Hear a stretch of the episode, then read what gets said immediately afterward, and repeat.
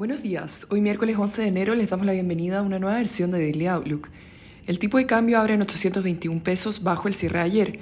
Las bolsas globales, monedas emergentes y commodities avanzan el día de hoy a la espera de la publicación del IPC de diciembre en Estados Unidos mañana, donde se espera un retroceso de 0,1% month over month y 6,5% year over year, y al inicio de la temporada de resultados del cuarto trimestre del 2022 en Wall Street.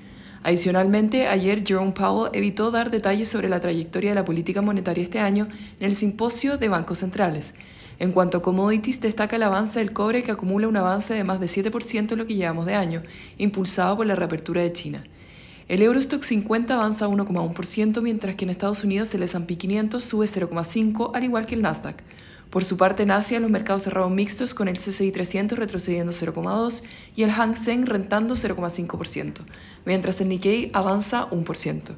Los commodities transan positivos con el cobre avanzando con fuerza 2,1%, impulsado por la reapertura en China, y el petróleo WTI 2,1%.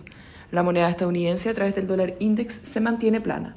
Por su parte, la tasa del bono del Tesoro a 10 años se encuentra en 3,57%, retrocediendo 4 puntos base con respecto a la jornada previa.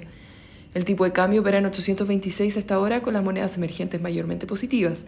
En cuanto a los técnicos, las principales resistencias se encuentran en 830 y luego 834. Por su parte, a la baja, los principales soportes se encuentran en 820 y luego en 810.